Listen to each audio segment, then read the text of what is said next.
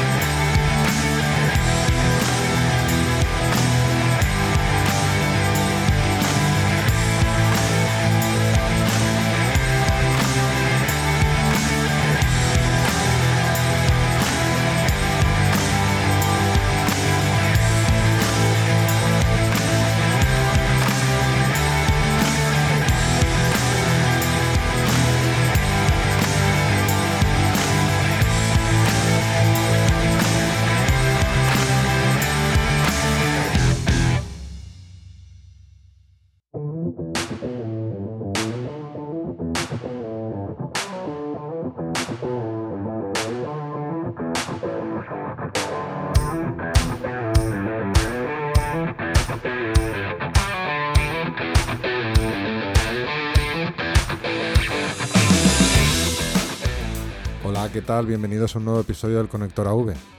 Hoy tenemos con nosotros a Isidro Matamoros, que es productor y montó su, su productora llamada Son de Agua, una empresa de organización y producción de eventos que se creó en Madrid, tiene la base en Barcelona y ahora está en mi tierra, en Valencia.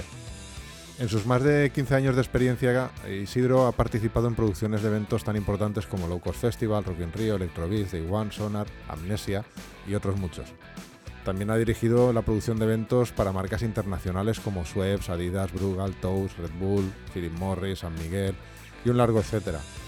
Y también ha participado en, en eventos institucionales con, con la administración, eh, como la dirección y coordinación del Palacio de Congresos de la Expo de Zaragoza eh, y, y, otros muchos. ¿no? Y bueno, y en Son de Agua dirige al equipo y coordina todas las áreas claves para liderar eh, día a día y conseguir los objetivos. Esto es importante. El productor eh, y el jefe de producción tiene que ser un líder, tiene que tener habilidad, habilidad de, de liderazgo y, ser líder no es ser jefe, no es eh, lo haces porque a mí me da la gana. Ser líder es acom acompañar a, a, a, tu equipo para que tu equipo vea y te siga y crea en ti para que cuando realiza el trabajo sepa que lo que está haciendo está bien hecho o crea que está bien hecho porque confía en su líder. Y eso es lo que tiene que ser un, un, un, jefe de equipo para, o un jefe de producción en este caso. Y bueno, y vais a ver, eh, Isidro tiene un talento natural para liderar y motivar, para incentivar ese espíritu de equipo y habilidad, una habilidad natural para crear consenso, porque muchas veces en, cuando hay conflictos, pues tienes que llegar a, a y eso eh, os, lo, os, lo, digo desde la experiencia, o no, no haciendo producciones, pero, pero sí dirigiendo empresa, que, bueno, muchas veces tienes que, afrontar esos conflictos para que al final haya una actitud de consenso, que es la mejor forma de llegar a las cosas, porque si sale un, siempre un solo ganador, pues no suele ser eh, lo mejor para conseguir que todo el equipo luego esté coordinado y trabaje con, con, buena sinergia. Y eso es muy importante, yo creo también, cuando tienes que mover un equipo de 50, 60, 100 personas en un evento. Y bueno, también tiene una fuerte vertiente de comunicación para hablar en público, eh, y eso le ha ayudado muchas veces en, en, esa, en, esas aptitudes de liderazgo. Hablamos también de, lo mal valorada que está la producción. Eh, él adviene que ahora que vienen momentos de crisis pues va a ser un problema para toda la gente de su profesión. Esperemos que no, esperemos que se equivoque. Creo que no se equivoca demasiado, pero esperemos que así sea, se equivoque y que realmente continúe valorándose el trabajo que hacen todos los jefes de producción y, bueno, eh, vais a ver que no tiene pelos en la lengua, aunque él no ha dicho ningún nombre porque se lo había propuesto, pero sí que ha dejado perlitas. Ha dejado unas perlitas que, bueno, dejan, dejan un poquito que reflexionar. Y, y bueno, espero que os guste. Yo creo que ha valido bastante la pena y, y nada, vamos, continuamos con nuestra labor de, de hacer visible a todas las profesiones de entender todos los puntos de vista de, todos de todas las personas que, confluyen en el evento. Y nada, eh, sobre este tema, liderazgo, coaching eh, para jefes de equipo, para jefes de producción, estad atentos porque dentro de poco vamos a, tener ese tipo de formación de habilidades en, nuestra división de formación en Navify. Así que vamos a empezar 2021 con mucha, como diría un amigo mío de la radio, mucha mandanga de la buena. Que está ahí el, curso de streaming, introducción a streaming para eventos. Un curso que son cuatro horas intensas de contenido que es muy asequible, solo vale 49 euros y que te da una visión general de todos los de todas las herramientas que necesitas para hacer eh, eventos en formato streaming. Algo que cada día se está demandando más debido a la pandemia. Se ha acelerado, pero bueno, dentro de 4 o 5 años se esperaba también que esto fuera algo más natural. Aunque ahora esto, esta desgracia que estamos viviendo, pues nos ha hecho acelerar todas estas necesidades porque ahora sí que los CEOs no solo de grandes empresas, sino de pequeñas y medianas empresas, también ven con buenos ojos este tipo de presentaciones en streaming. Así que si no estás muy metido en el tema, te aconsejo que, te apuntes y porque bueno, va, a ser muy interesante y te da una visión general de cómo se realizan este tipo de, transmisiones. Y bueno, para ya meternos en el episodio, acuérdate, yo soy Juanjo Vila, si no lo sabes, y esto es el Conector AV, el podcast por y para los técnicos y técnicas creativos y creativas de, la industria audiovisual. Y este podcast es gracias a avify.net, la primera comunidad online de la industria audiovisual que reúne tanto a profesionales como a empresas del sector. Bueno, y vamos ya con el episodio con Isidro Matamoros. Dentro audio.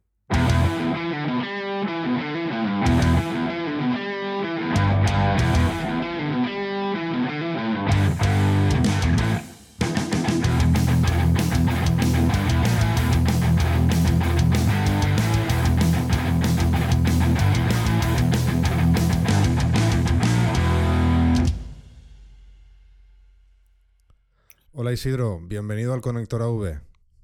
Buenos días, ¿qué tal? ¿Cómo estamos?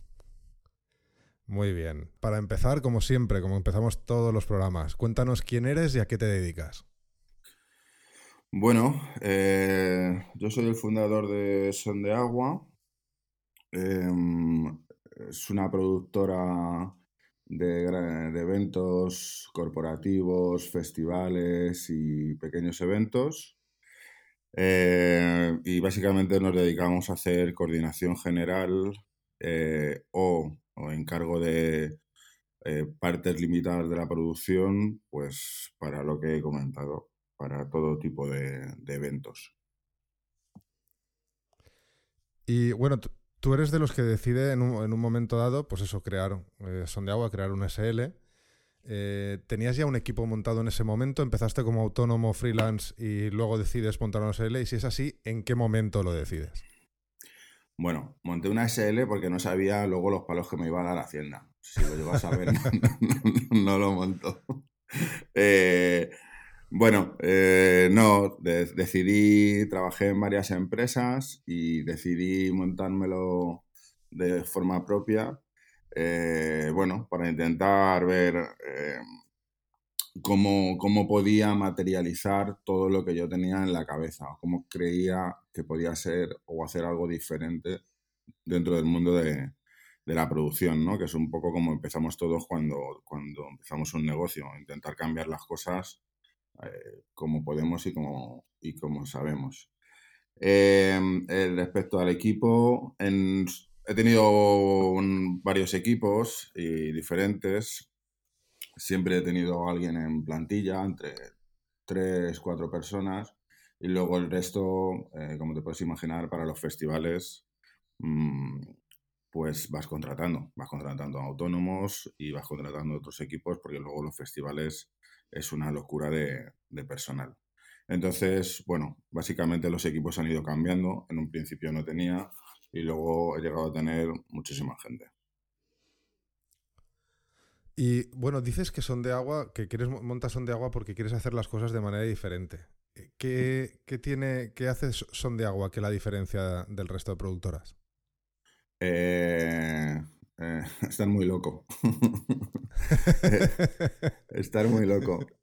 Eh, bueno, básicamente, nada, yo no, yo no creo que sea ni mejor ni peor que, que otras grandes productoras que hay en este país, pero sí creo que aporto algo diferente por básicamente por, por, la personalidad que he intentado eh, trasladar a Son de Agua.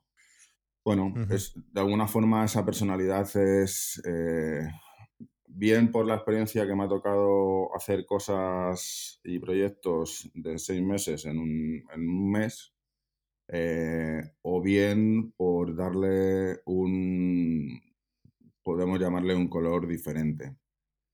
Básicamente es eh, adaptarlo a, bueno, un poco trasladar las cosas que a lo mejor todavía no se veían eh, por aquí en España en su momento, intentar hacerlas pues, de forma más diferente. O sea, que es como una extensión de tu personalidad, por decirlo de alguna manera, ¿no? Eh, de, de, la mano de tu dirección, pues esa forma diferente de pensar las cosas eh, eh, es lo que te diferencia del resto de productoras.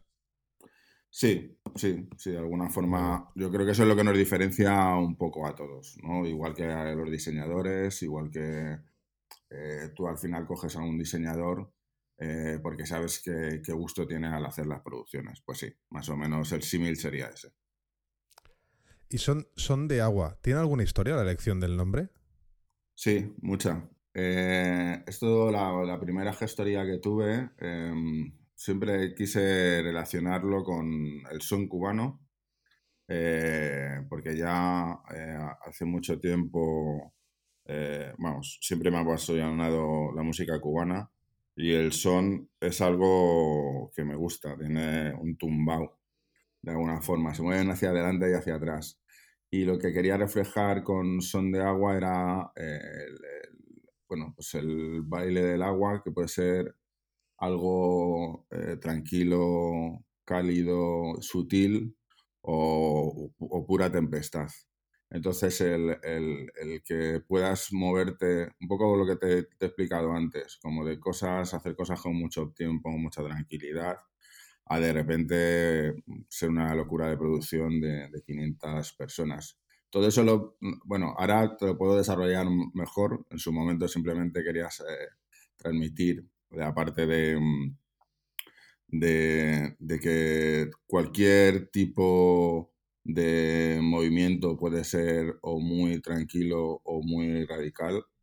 Eh, al final todo, todos tenemos nuestra parte de vida y más en este negocio que vivimos tan rápido que tienes que hacer las cosas con tanto estrés, pues muchas veces te las tienes que llevar a tranquilidad y a, paz. Más o menos, todo eso quiere decir.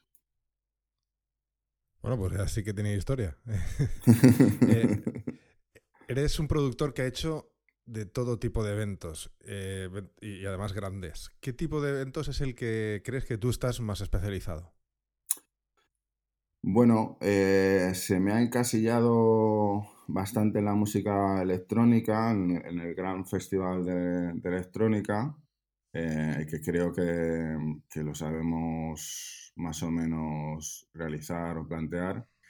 Eh, pero bueno, en general el festival, el festival grande. Entonces, bueno, llevo trabajando en festivales casi toda la vida. Al principio solo tenía partes, he trabajado pues como desde coordinador de backline, de backline a la coordinación general de, pues como puede ser del Tomorrowland.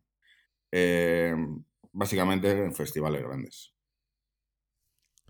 Y dices que se te ha encasillado. ¿Eso es que a ti te gustaría eh, abordar otro más o tener ocasión de poder abordar otro tipo de, eventos o realmente se te ha encasillado porque a ti te mola mucho más el festival que otra cosa? Eh, no, bueno, yo creo que cuando haces mucho, mucho tiempo algo, al final no te aburres. Evidentemente no te aburres porque en este tipo de producciones nunca te aburres. Pero, pero sí que, evidentemente, cuando, haces algo así mucho tiempo, pues prefieres hacer otra cosa o, cambiar de estilo. Pero vamos, mm, es solo por eso. Y has hecho trabajos también en varias instituciones eh, públicas. ¿Cómo es trabajar con la administración? Bueno, no deja de ser un promotor más, eh, también con las personas. Como el, dueño de un festival, eh, bueno, todo se traslada a, personas. Para hacerte un símil, que creo que no es correcto, me voy a callar. Eh, pero básicamente al final se traslada a, personas. Porque luego la mecánica suele ser, suele ser la misma. Entonces, bueno, yo he tenido la suerte de mm, la gente que trabaja en Madrid Destino eh, para hacer las fiestas de San Isidro, pues es gente muy cercana y con mucho criterio. Hay, hay veces que, bueno, por normativas y demás, eh, se enloquecen algunas cosas, pero en general eh, viene a ser lo mismo. De hecho, casi, casi te decir que es, que es peor el, sector privado por las locuras de los promotores que, que, muchas veces el público que tienes que seguir una normativa un poco más clara. Que con eso no quiero decir, promotores privados que me escuchéis, que, no quiera trabajar con vosotros. ¿eh? no, pero creo que, se, creo que se entiende lo que quieres decir. Bueno, y en el mundo corporativo eres el encargado de muchas veces de negociar acuerdos globales con marcas y socios estratégicos de la compañía. ¿Cómo, cómo es eso? Básicamente porque al final terminamos haciendo de todo, ¿no? en, este, este mundillo. Eh, bueno, eh, sí, básicamente, o para muchas producciones, al final, cuando llevas alguno, algún que otro año, em, terminas pues eh, viendo patrocinios, porque ya has, has, trabajado con ellos en otros festivales, terminas gestionando recintos, eh, las licencias. Bueno, al final terminas haciendo, cuando te vas haciendo un poco mayor, terminas haciendo las cosas porque crees que, es más rápido o porque puede facilitarlo, evidentemente. Si el proyecto está genial, eh, yo creo que todos ponemos de nuestro interés pues para que el recinto sea el mejor, para que tenga eh, mucho dinero de patrocinios y para que al final salga todo. Mm, es más interesante hacer eso que simplemente coger la producción hacerla, cobrar y ya está. Yo creo que todos tenemos que poner un poco de nuestra mano. Dices que, bueno, leyendo más o menos tu historia, eh, se, ve que tienes un talento natural para, liderar, incentivar. Tú mismo te, dices que, estás, eh, bueno, que te ofreces para eso, para hacer, hacer muchas veces de liderazgo de equipo, motivar el espíritu de equipo y además tienes como una habilidad natural para establecer el consenso entre las múltiples líneas funcionales de una producción. Cuéntanos qué retos te encuentras en tu trabajo para usar ese, ese talento eh, que me cuentan que tienes. bueno, te están contando muchas cosas mal,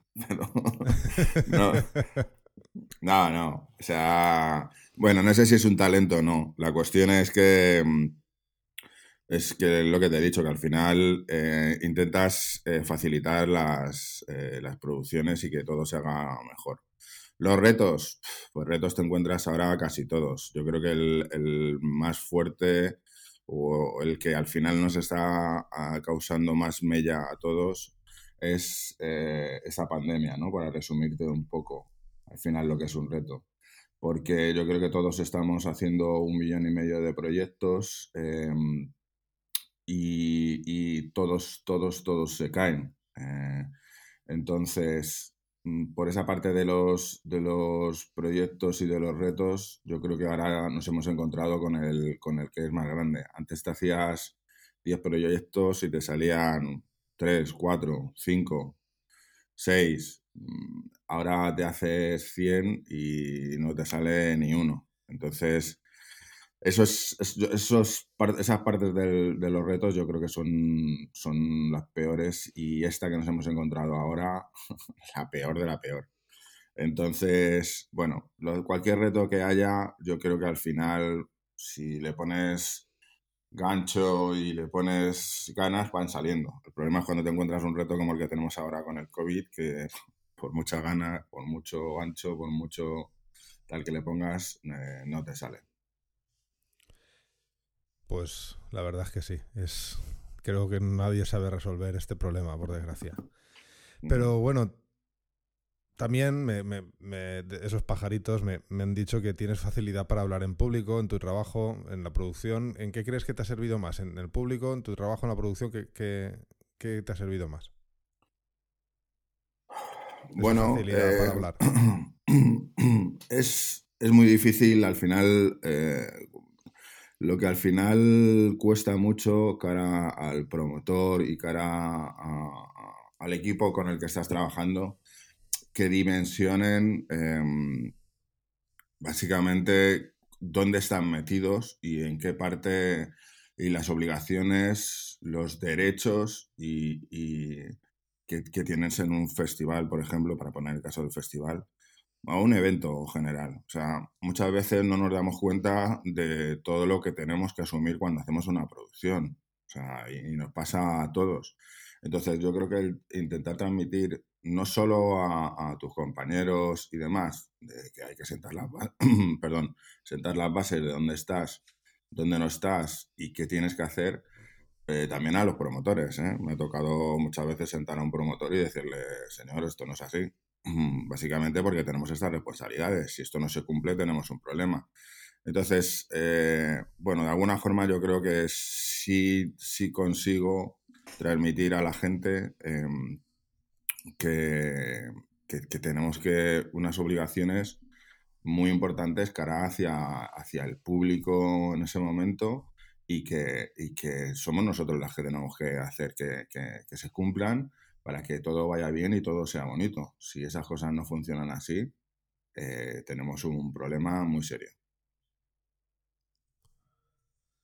Y sobre este tema que quiero indagar un poquito, el tema del liderazgo y el tema del hablar en público.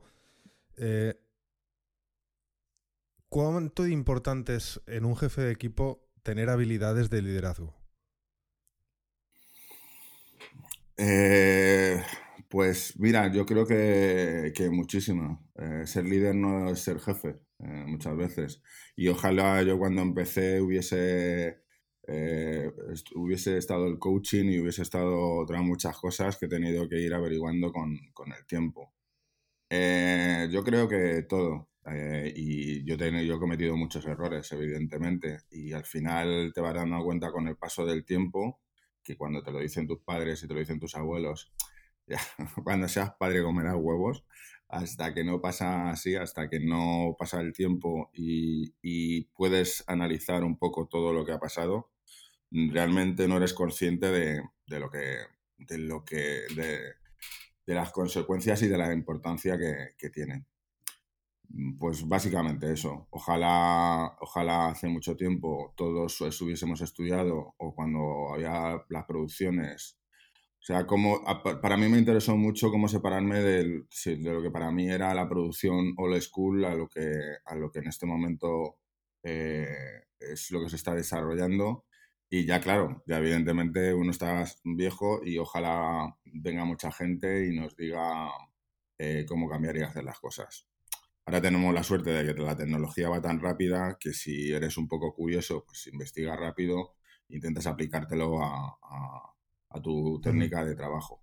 Pero, pero creo, creo que es muy importante, bueno, no sé si es liderar, pero sí saber eh, llevar eh, a un equipo completo y dentro del equipo completo está el promotor, están los trabajadores y finalmente está el público, que el público mm, eh, yo creo que no liderar, pero tienes que saber transmitirle eh, qué esfuerzo se ha puesto en hacer un, proyecto y cómo eh, se ha trabajado para que ese público esté bien, esté contento, esté escuchando la música a su nivel, esté viendo los visuales y la iluminación eh, y le encante eh, y todo y que todo sea una cadena mm, bien hecha. Pues, pues sí, al líder sobre todo hay que seguirlo y que, la gente lo que tiene cuando eh, siga un líder, pues tiene que confiar que las decisiones que, toma son las correctas al 100%. Porque así es cuando se trabaja todos con un mismo objetivo. Así que Coincido plenamente. ¿Qué trabajo de, todos los que has hecho es el que más te ha gustado hacer? el que más me ha gustado hacer. Eh, tengo una memoria no selectiva. no tengo memoria. Entonces, las cosas malas las intento borrar y me quedo con todas las buenas. Eh, con lo cual, casi todo lo que he hecho. No, es al contrario. Casi todo lo que hago me parece que está mal. Eh, soy muy autocrítico. De hecho, me parece todo bastante fatal. Vale, pero ¿eres autocrítico o eres perfeccionista? Que no es lo mismo, ¿eh? Mm, bueno. Mm, yo, no soy perfeccionista. Odio, creo que, el, creo que el perfeccionismo está sobrevalorado porque impide muchas veces el, realizar las cosas, ¿no? Sí, porque mm, la frase típica, ¿no? Better done than perfect. Porque muchas veces el análisis de la parálisis no te deja. Entonces, sí que soy autocrítico, es decir, una vez se han hecho, digo, madre mía, la he cagado. Pero, pero creo que, que hay que. Si no, las cosas no avanzan. No sé en tu caso cómo, no sé, Juanjo, yo a mí me parece que yo me critico mucho. No sé si es perfeccionismo, yo no me lo llevaría a perfeccionismo tampoco. Eh, simplemente mm, es que está mal hecho, no es perfeccionismo. Cuando eh, me gustaría que, mm, que el tiempo de espera en general en barras o el tiempo de espera en un ropero o o en la entrada, o cómo ha sido la validación, o que de repente un grupo se haya retrasado, o los mil millones de factores que pueda afectarte en un servicio eh, global y bien hecho hacia el, hacia el público no está bien, pues, pues, pues, pues me toca los cojones. Básicamente está mal hecho. Eh, entonces me critico, me critico mucho y me critico a mí el primero. O sea, soy el primero que cuando alguien la caga, no, no, pienso, eh, la has jodido, eh, mm, lo estás haciendo fatal. Pienso en qué he hecho para que esta persona falle así. O sea, qué no le he transmitido o, cuál ha sido la, dónde se ha roto la comunicación, en qué punto se ha roto la comunicación para que esto no funcione. Eh, pero, pero, no me has contestado a la pregunta. ¿Hay algún trabajo? Yo, he venido a hablar de mi libro, Juanjo. pero hay algún trabajo que te haya molado más que otro. Uno dice, joder, vale, hay cosas que no me gustaron, pero de este mm, estoy tengo un especial recuerdo porque me moló mucho cómo quedó.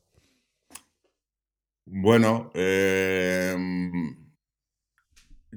el primer Tomorrowland que creíamos que no llegábamos y cuando abrimos puertas, eh, ese fue un momento muy bonito para mí, eh, lo recuerdo con mucho cariño.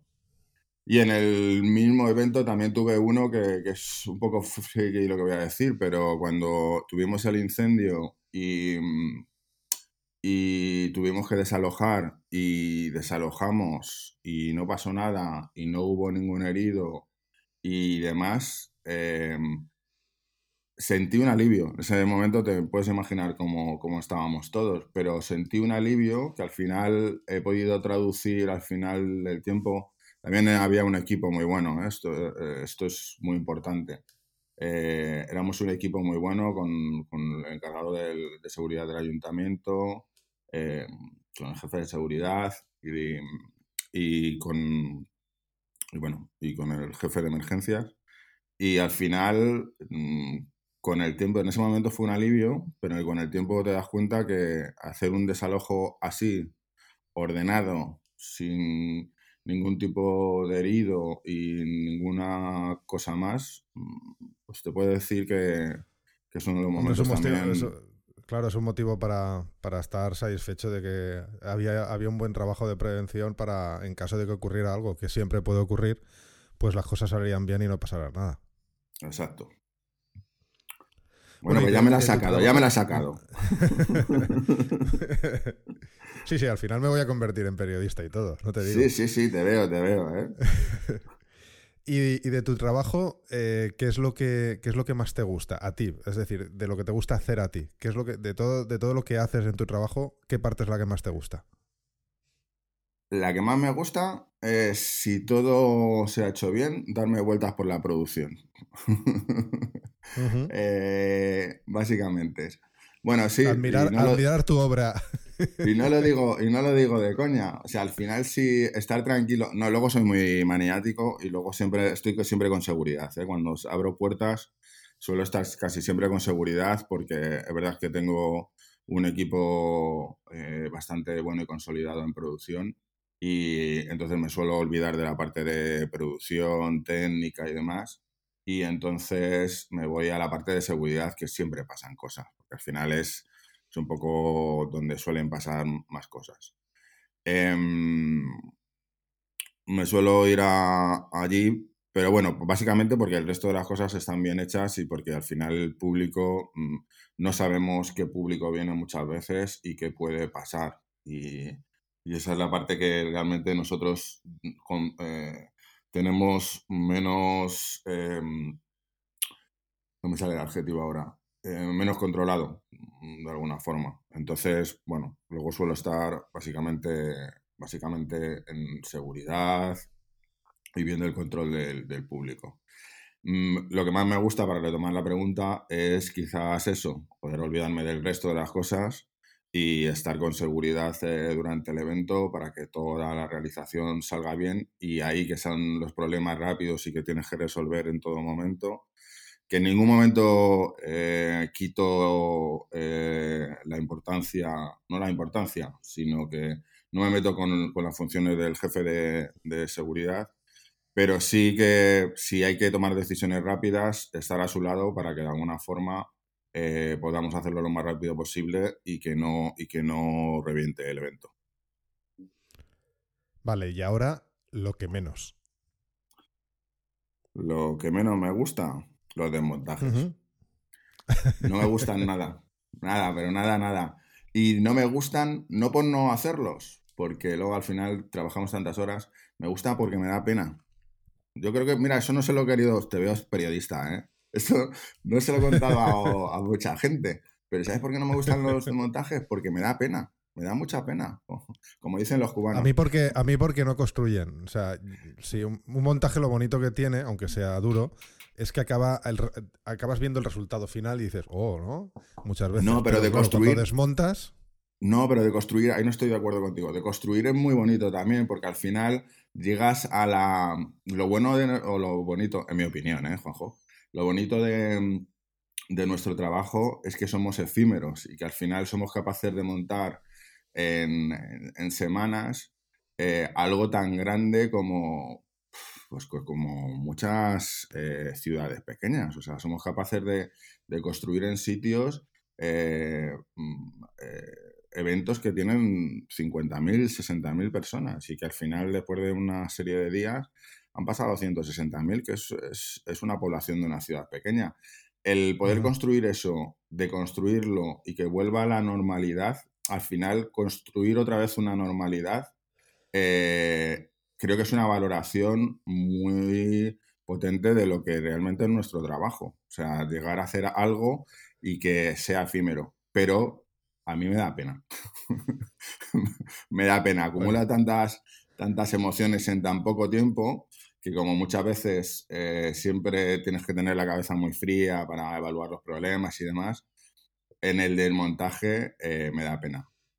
Pero, sin embargo, el del montaje creo que es uno de los mayores retos que tenemos en las producciones, porque eh, cuando un desmontaje se relaja es cuando hay accidentes. pero bueno, eso es otra pregunta. Eso, eso. Eso no nos vamos a meter en temas de, prevención y seguridad, que es un tema peliagudo. Sí, sí. Pero, pero bueno, seguramente también tampoco te gustan cuando ves a alguien arrastrando un trus o recableando o, tirando cable mal, mal recogido o alguna cosa así. Eso también cuando en los desmontajes ocurre, pues eh, es un problema luego, ¿no? Para volver a poner todo el material en orden. Sí, sí, así es. Bueno, y, y ahora trabajas en una producción de, origen cubano, y antes hemos hablado de, las eh, de la relación que tiene el nombre de, Son de Agua con, Cuba, y ahora trabajas en una producción de origen cubano. Cuéntanos qué estás proyectando. Bueno, eh, trabajo en muchas, la verdad. Em, mm, no sé a cuál te refieres ahora. Yo estuve haciendo Estuve haciendo una para el quinto centenario em, de hace dos años, que fue bastante, o era bastante grande, era un montaje mm, muy elaborado con iluminación arquitectónica en el Castillo del Morro y em, fuegos artificiales y un, un, show de drones. Em, eso fue hace dos años. Y a raíz de, bueno, y había otro montaje más en el Capitolio, eran montajes muy grandes, pero bueno, como fue imposible llevarlo a cabo, eh, sí que dimos todos los pasos, pero bueno, hubo un paso final que, que por lo cual no se pudo hacer. Eh, decidí mm, montar una, mm, un Instagram y una web que se llama Tunturuntu para poder eh, enseñar la cultura cubana al resto del mundo y poder agendar y, enseñar un poco todo lo que pasa, sobre todo en La Habana y fuera de La Habana. Eh, es un proyecto que me entusiasma mucho, es un proyecto que va a hacer el año y medio. Y bueno, em, eh, creo que, es, muy bonito y que al final nos ayuda a entender un poco todo. Me encanta la naturaleza del cubano, el cubano que siempre está con la dificultad y siempre tiene una sonrisa en la cara. Entonces, bueno, ese es el proyecto más o menos que llevo a cabo y, y nada, y bueno, poco a poco a raíz de ahí pues salen proyectos que a ver si en un futuro se van materializando. Y, y, y, nada, pero bueno, también estoy ahí con Andorra a ver qué pasa, que también estamos ahí haciendo cosillas en Andorra. Y bueno, pues nada, más o menos, a ver qué sale. Pero bueno, has trabajado con, mucha, con mucha gente internacional. ¿Qué diferencias encuentras entre la forma de trabajar que tenemos aquí y la que tienen desde fuera? Bueno, pues al final no tanta. Aquí puedo coincidir con muchos de, mis compañeros últimamente que decían, no nos, no nos parecemos, o sea, no nos diferenciamos en tanto. Bueno, sí es verdad que ellos en las producciones grandes tienen mucha experiencia y básicamente el método de trabajo lo tienen eh, al, dedillo de cómo son las producciones grandes. También, también te explico, cuando vas, entras en, el, en el centro de control de, de un Tomorrowland allí en Bélgica y ves cómo lo tienen montado, pues hombre, es que nos falta mucho. Eh, pero básicamente porque ellos están acostumbrados a hacer durante muchos años eh, festivales de 80.000 y, y, tienen una coordinación ya no solo con el festival, sino con las instituciones públicas, con los servicios de emergencia, que aquí nos falta un poco. Luego, a la hora de los eh, eventos más pequeños y normales, no nos diferenciamos en tanto.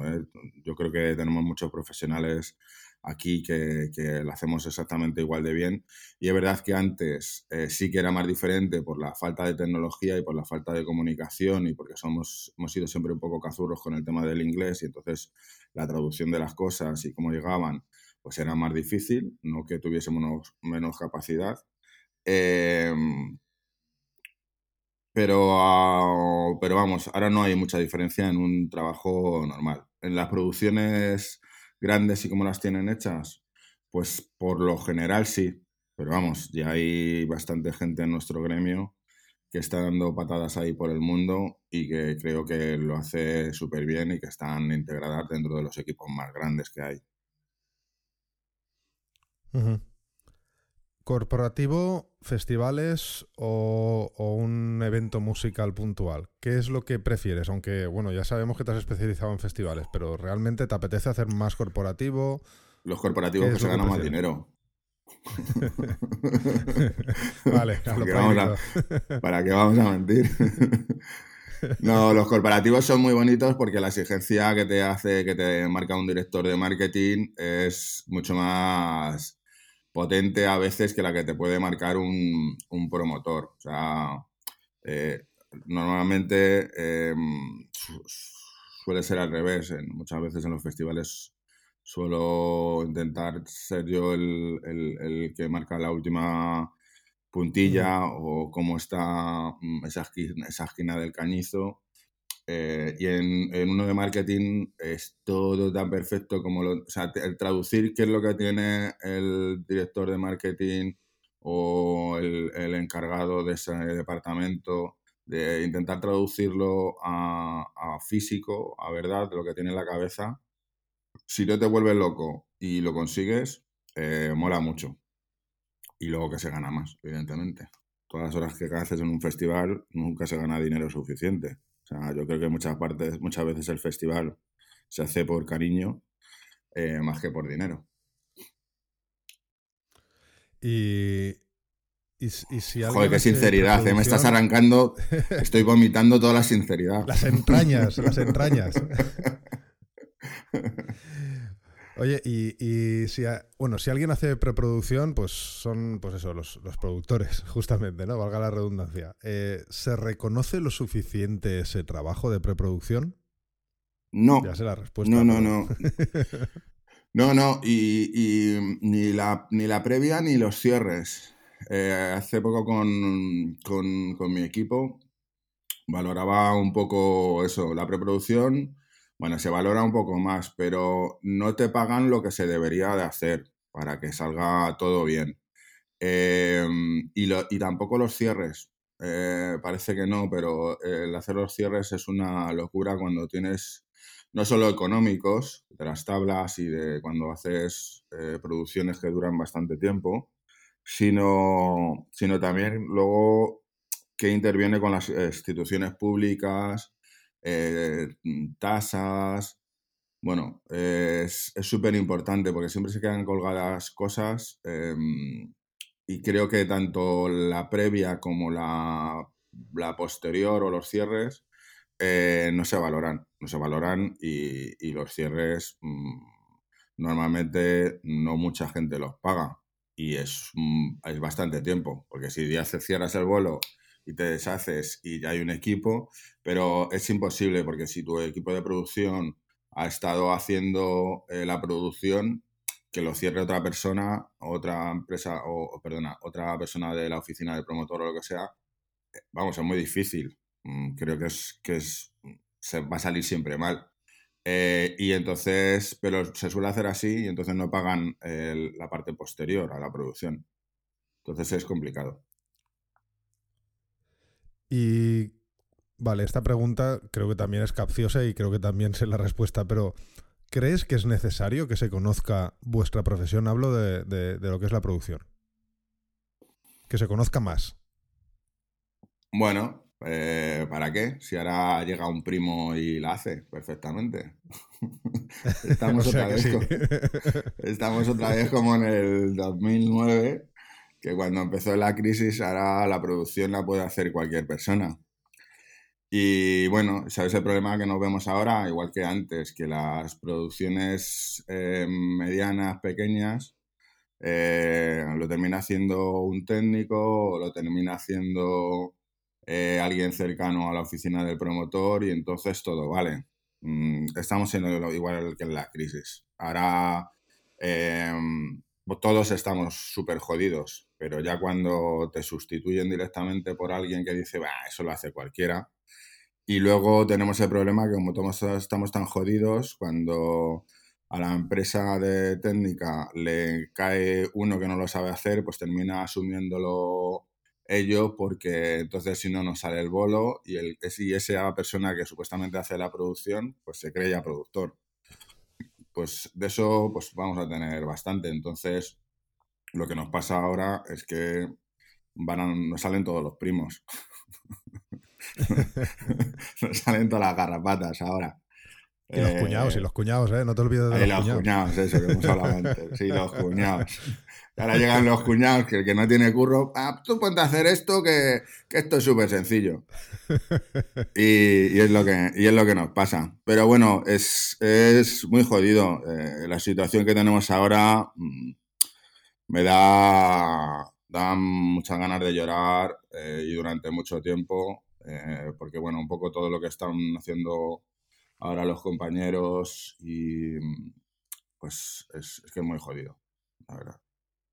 No sé dónde vamos a parar. Parezco una abuela. No sé dónde vamos a parar. Pero, Pero es un problema muy serio y al final mucha gente está sin trabajar y en la calle. O sea que, que vamos a ver cómo resolvemos esto y si no tenemos que, que prender fuego a algo. De momento con optimismo, con optimismo y con ganas, porque si no, eh, no veo otra manera de hacerlo, ¿no? Y luego ya, pues por supuesto, esperando lo mejor y preparándose para lo peor. Yo creo que esa frase que, que es, muy, es muy fácil de decir y difícil de, de, de, llevarla a la realidad es, es, básica. Me voy a coger a la quinta enmienda, que es no hablar, porque ya como empiece a hablar de esto, creo que me van a echar del país.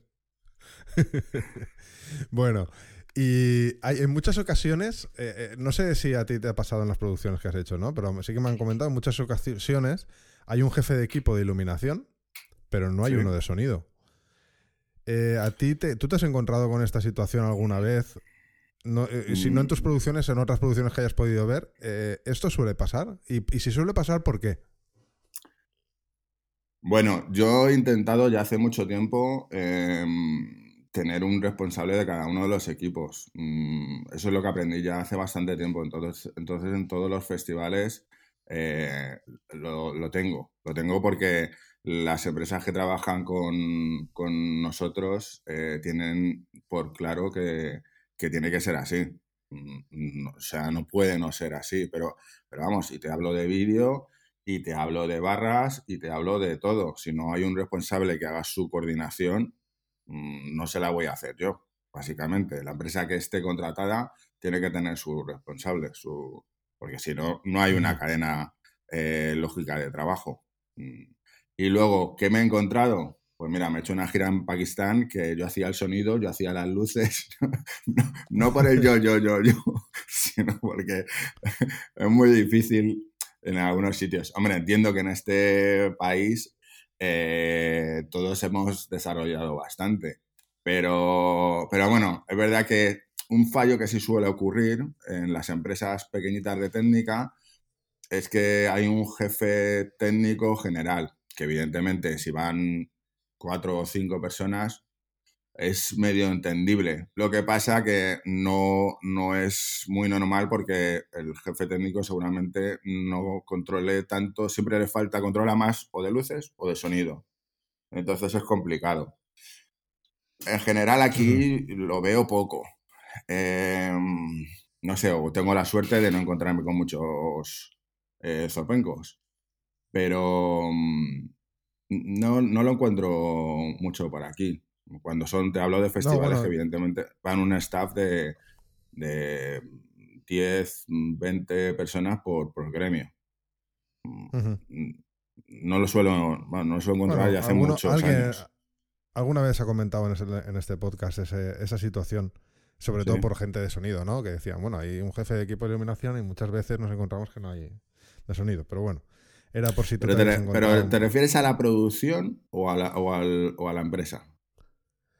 No, me refiero a, la producción. A la producción. Eh, o sea, que hay un jefe. No, o sea, lo que nos suele pasar a nosotros, eh, como, como autocrítica, es que de repente solo hay un coordinador de técnica, porque, mm, porque básicamente el promotor no nos paga tener tres coordinadores, o sea, un coordinador por cada eh, área técnica. Eso nos pasa y, es, una autocrítica, pero nos pasa básicamente y tenemos que desarrollarlo porque en casi todos los festivales, o sea, es muy bonito cómo se ha tenido una serie de festivales, es que me he propuesto no, no, poner nombres, ¿eh? eh sí, sí, sí, pero eh, es muy bonito tener, como se ha tenido en unos festivales, pues el, el coordinador más que jefe, el coordinador de sonido, el coordinador de luces, el coordinador de, de vídeo y eso era muy bonito, pero es que hace bastante tiempo, incluso en las vacas gordas, que no se paga eso, se paga un coordinador de técnica. No es porque yo no lo quiera poner. Eh, yo cuando he podido, cuando pude, yo tenía un coordinador para cada una de las áreas, que, que era un poco, eh, a su vez, el responsable en la producción de lo que pasaba.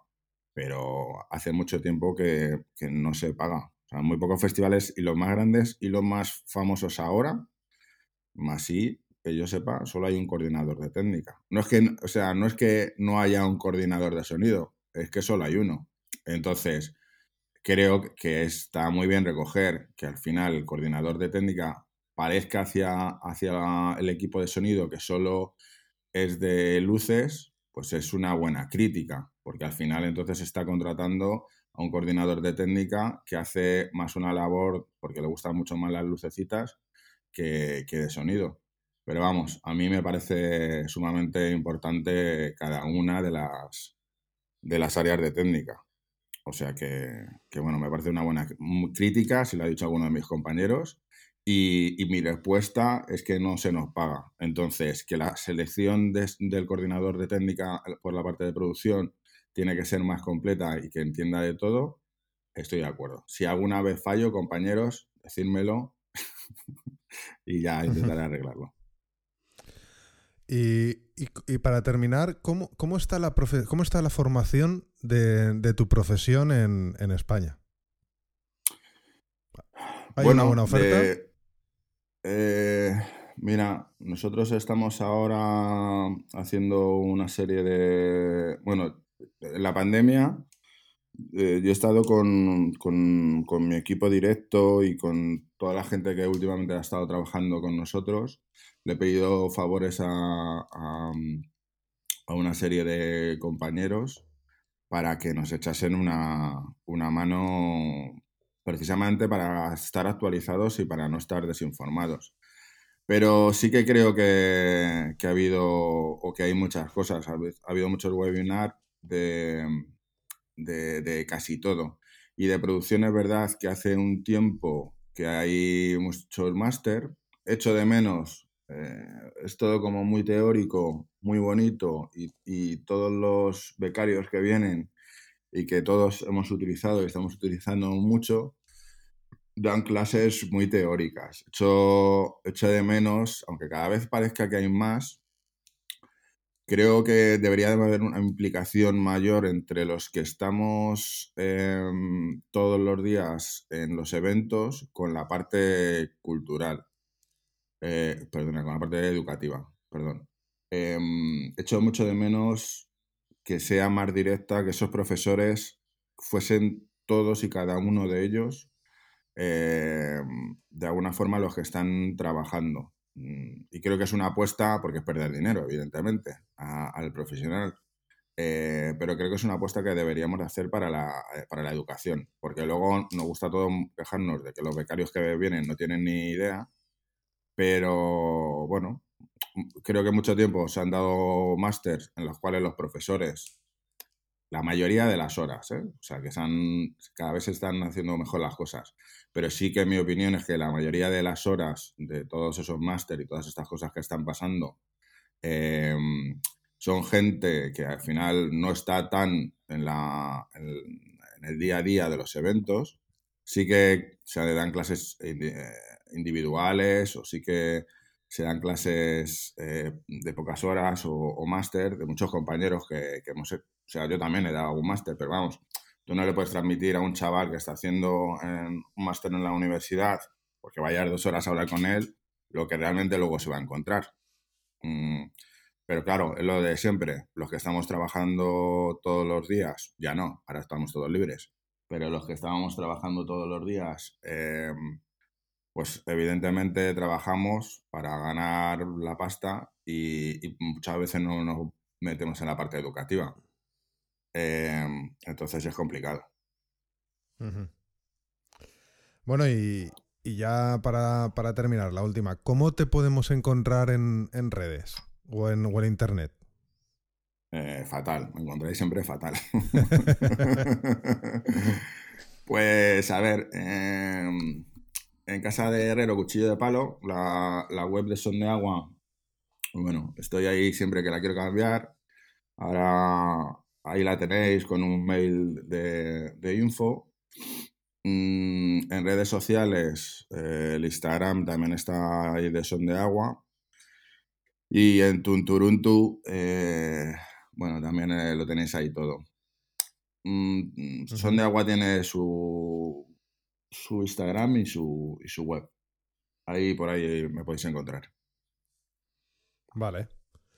Pues nada, solo me queda agradecerte tu tiempo en, en este podcast y, y, que, bueno, nos has dejado muchas perlitas, que mola. un poquito de, un poquito de, de, salsa, de, salsa cubana para, le he, hecho, he hecho un pequeño homenaje a Paco Umbral, que creo que, que hay que homenajearle mucho más. Es uno de los grandes de, de, nuestra literatura y de nuestra vida social. pues nada, oye, ha sido un, placer, de verdad. Eh, muchas gracias porque al final eh, que esté recogiendo un poco la sabiduría del pueblo de, de, los eventos me parece una labor muy grande. Y ojalá, pues nada, podamos hacer muchas más cosas, todos por todos y sobre todo en estos momentos. Muy bien, dicho queda. Pues un abrazo, Isidro. Muchas gracias, hasta luego. Hasta luego.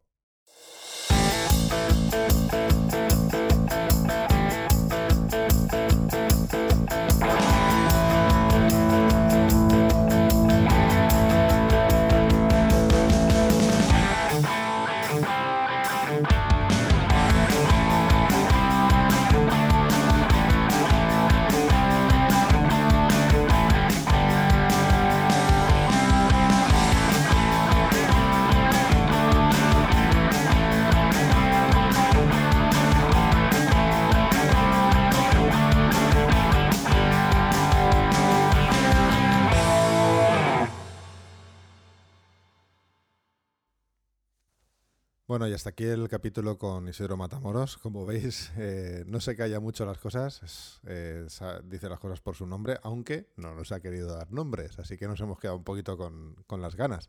De todas formas, bueno, aquí lo que se trataba era de visibilizar la profesión de, la producción, de los jefes de producción, de los productores, eh, una profesión que muchas veces no se valora lo suficiente en cuanto a las, las horas que hay que dedicar tanto a la preproducción y que nos lo ha apuntado Isidro, al cierre. Y bueno, ese era el objetivo del podcast y yo creo que, lo hemos cumplido. Y bueno, si consideras que deberíamos traer a alguien al podcast que, que te gustaría que entrevistáramos, como siempre, no, no, dudes de mandarnos un mensaje vía redes o, o a la dirección hola.bizai.net, que estaremos encantados de ponernos en contacto con esa persona y entrevistarlo. Y nada, espero, espero que nos escuches en el siguiente episodio. Hasta luego.